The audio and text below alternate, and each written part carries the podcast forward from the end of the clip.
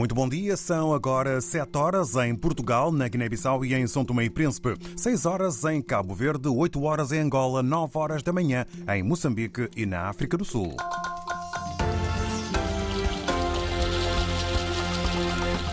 Agora em foco os principais títulos deste noticiário. Fome e malnutrição afetam pelo menos 25 milhões de pessoas no Sudão. De referir eh, também que decorre em São Tomé e Príncipe até ao próximo dia 26 um processo de inclusão de novos agregados familiares no programa Família. PSP vai comunicar ao Ministério Público manifestação ontem à noite das Forças de Segurança junto ao Capitólio, onde estava a decorrer o debate entre os líderes do PS e da AD. Estas e outras notícias já a seguir. O desenvolvimento tem uma assinatura. João Costa Dias.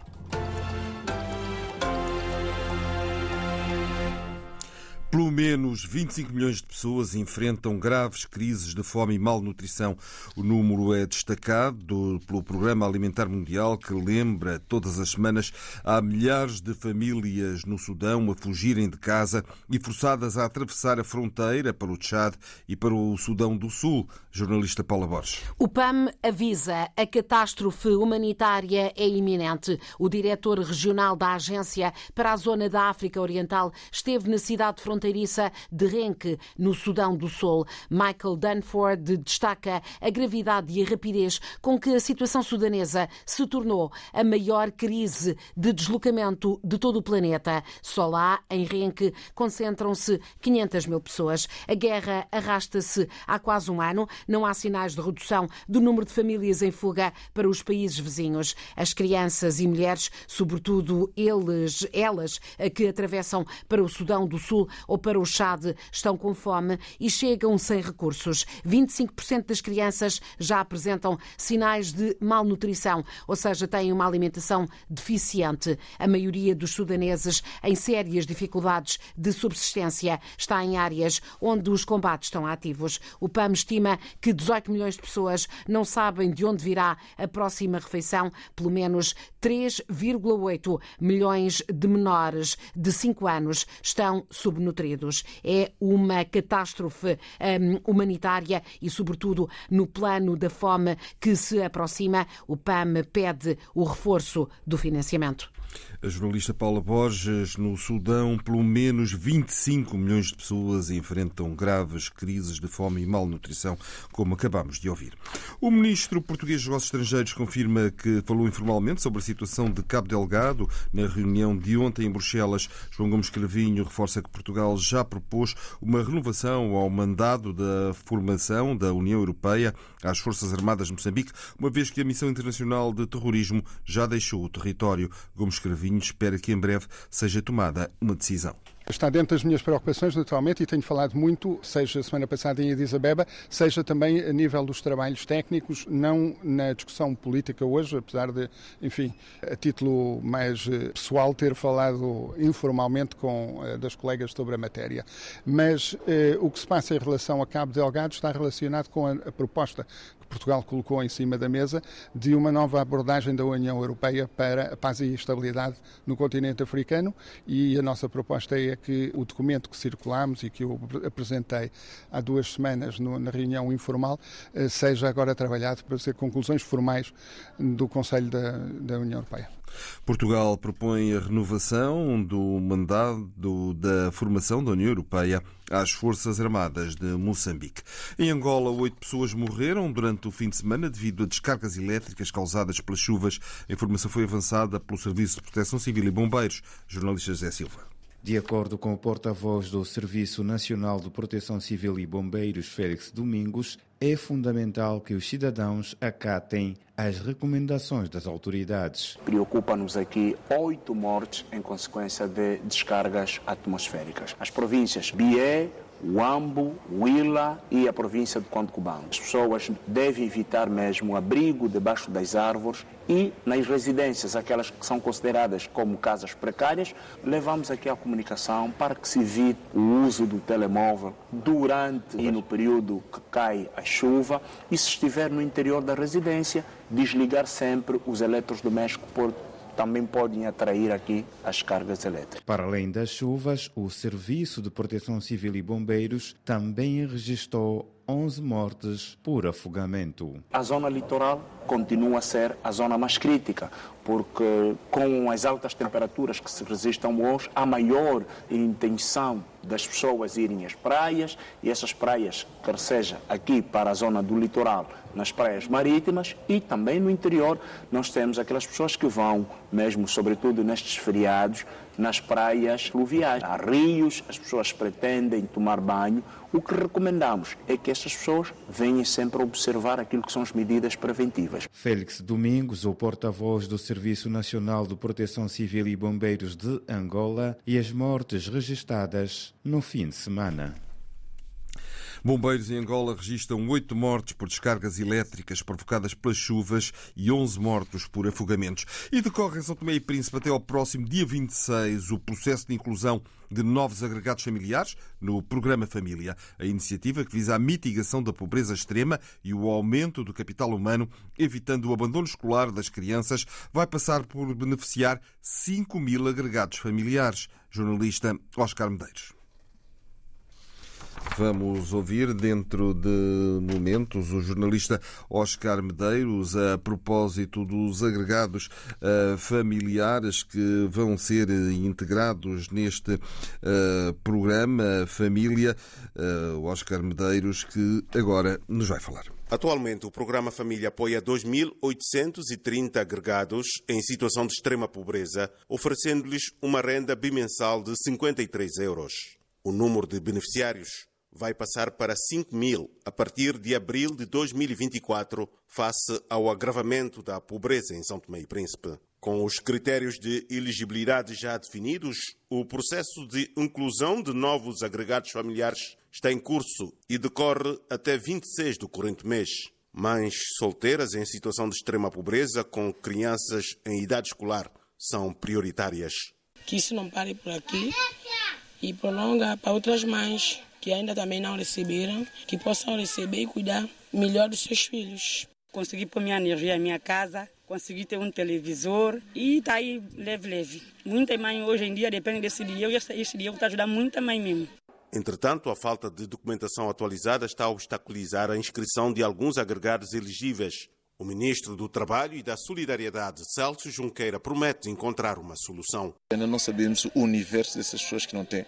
Também irei falar com a minha colega ministra da Justiça para ver como é que se procede a situações desse tipo. São pessoas muito pobres e que têm muitas dificuldades e que dinheiro de renovação ainda é o dinheiro que faz falta para pôr alguma comida em casa. O programa Família tem financiamento garantido pelo Banco Mundial até 2027. O jornalista Oscar Medeiros, em São Tomé e Príncipe. E o governo cabo-verdiano lança hoje na cidade da Praia o processo de privatização da empresa CV Handling, um serviço que presta assistência ao transporte aéreo nos sete aeroportos e aeródromos do arquipélago, correspondente Carlos Santos.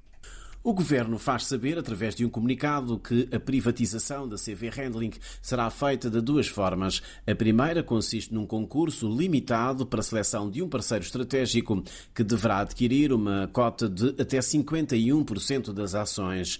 A segunda modalidade passa pela oferta pública de venda de 10% do capital social da empresa, repartidos entre os trabalhadores da CV Handling e os imigrantes. Esta é a segunda empresa a ser privatizada este ano, mas a lista é extensa e engloba empresas que atuam nos ramos da energia e dos medicamentos, conforme explica o Ministro das Finanças, Olavo Correia. Serviço Energia, Água e Elétrica. Privatizar ou concessionar. Os modelos, estudos vão indicar. Segundo, uh, os portos. Portanto, o modelo de concessão ou de licenciamento. Os estudos também vão decidir.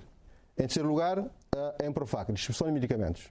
Também está uh, no processo para ser uh, privatizado. Na calha para serem privatizadas estão também a Cabo Verde Telecom e a Cabo Nave, empresa de reparação naval. Nós temos de reestruturar essa empresa e privatizar, sendo possível, para que ela possa prestar serviço não só aos barcos que navegam nos mares de Cabo Verde diretamente, mas também a todos aqueles que passam por Cabo Verde. No início deste ano, o Governo lançou, através da Bolsa de Valores, a oferta pública de venda de 27,44% das ações da Caixa Económica, um dos maiores bancos comerciais do país. A apresentação pública dos resultados está marcada para o dia 29 deste mês. Carlos Santos, ao todo, o governo cabo-verdiano pretende levar a cabo a privatização ou concessão de nove empresas estatais até ao, ao, final do primeiro semestre de 2025. Em Portugal, a PSP vai comunicar ao Ministério Público a manifestação ontem à noite das Forças de Segurança, junto ao Teatro Capitólio em Lisboa, onde estava a decorrer o debate entre os líderes do PS e do PSD para as eleições legislativas de 10 de março, em causa o facto do protesto não estar autorizado. De acordo com a agência Lusa, o protesto junto ao Capitólio foi marcado nas redes sociais pelo movimento INOP, que não teve a participação da plataforma sindical. E já na sala do Teatro Capitólio e com transmissão simultânea de todos os canais de televisão generalistas, Pedro Nuno Santos admitiu que deixa passar um governo da Aliança Democrática, caso Luís Montenegro vença as eleições, com divergências em praticamente todos os temas. Pedro Nuno Santos e Luís Montenegro trocaram acusações e até chamaram a debate Pedro Passos Coelho e José Sócrates. Um confronto que começou Inês Ameixa com o esclarecimento do secretário-geral do Partido Socialista. Se dúvidas houvesse, Pedro Nuno Santos clarifica. Se a AD vencer, o PS deixa passar um governo de Luís Montenegro. O Partido Socialista não apresentará uma moção de rejeita, rejeição, nem viabilizará nenhuma moção de rejeição se houver uma vitória eh, da AD, que nós esperamos sinceramente que nunca aconteça. Já o líder da Aliança Democrática não é tão claro e lembra apenas que admite governar com maioria relativa. E em maioria relativa, os governos devem exercer a sua missão com capacidade de diálogo ainda mais reforçada, que devem ter sempre, em qualquer cenário, da negociação com todos os partidos, a começar pelo principal partido da oposição, que nessa ocasião será o Partido Socialista. Um debate em que Luís Montenegro lembrou a polémica de Pedro Nuno Santos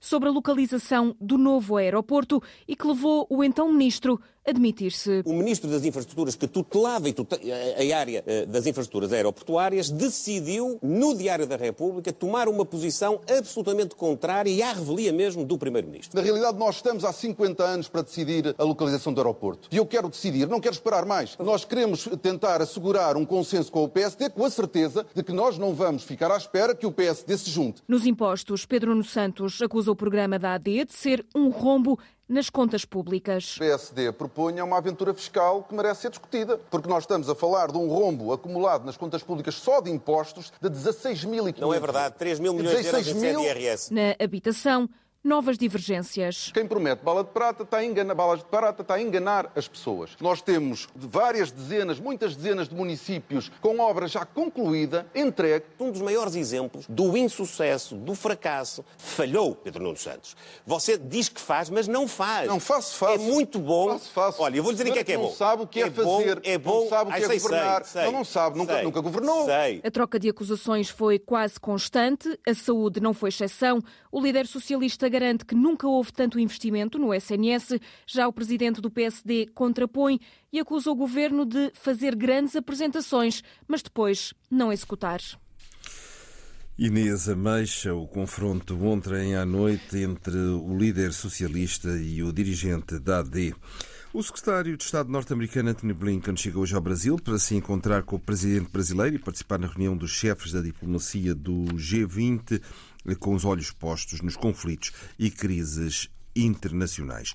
O Supremo Tribunal da Grã-Bretanha decide esta semana se Julian Assange pode ou não ser extraditado para os Estados Unidos. A correspondente da RDP no Reino Unido, Rosé Salgueiro, conversou com a mulher do jornalista e ativista australiano. Para a defesa e para a mulher de Julian Assange, a decisão do Supremo Tribunal Britânico é uma questão de vida ou de morte. A sua saúde está em declínio mental e fisicamente. A sua vida corre risco todos os dias em que ele permanece na prisão e se ele for extraditado, vai morrer. Os ingleses vão decidir se Assange deve ser extraditado para os Estados Unidos para enfrentar 17 acusações de espionagem e uma de uso indevido de computador. Os americanos dizem que o jornalista conspirou em 2010 com Chelsea Manning, analista do Exército dos Estados Unidos, entrando no computador do Pentágono, divulgando depois centenas de milhares de documentos confidenciais sobre as guerras no Iraque e no Afeganistão. Entre os arquivos publicados pelo Wikileaks estava o vídeo de um ataque americano de helicóptero em 2007 em Bagdá, onde morreram 11 pessoas, incluindo dois jornalistas da Reuters. Stella Assange é a porta-voz do fundador do Wikileaks e de todos os que o apoiam ao refutar estas acusações, dizendo que ele estava a cumprir apenas a sua missão de reportar. Julian nunca devia ter sido detido. Nos Estados Unidos não há perspectiva de julgamento justo. As garantias dos americanos são, na verdade, uma licença para torturar. O tribunal já considerou que o levará ao suicídio. O jornalista está detido há cinco anos numa cadeia nos arredores de Londres, depois do governo do Equador lhe ter retirado o estatuto de exilado político e de o ter expulsado da embaixada equatoriana na capital inglesa, onde ele viveu sete anos. Refugiou-se ali para evitar uma investigação por alegada prática de crimes sexuais na Suécia, alegações que ele desmentiu. Os suecos acabaram por desistir deste processo. Se o Tribunal de Londres rejeitar esta semana o apelo de Assange, ele poderá ser extraditado para os Estados Unidos assim que as autoridades britânicas assinarem essa extradição. A mulher de Assange, Stella, tem apenas uma resposta a esta hipótese.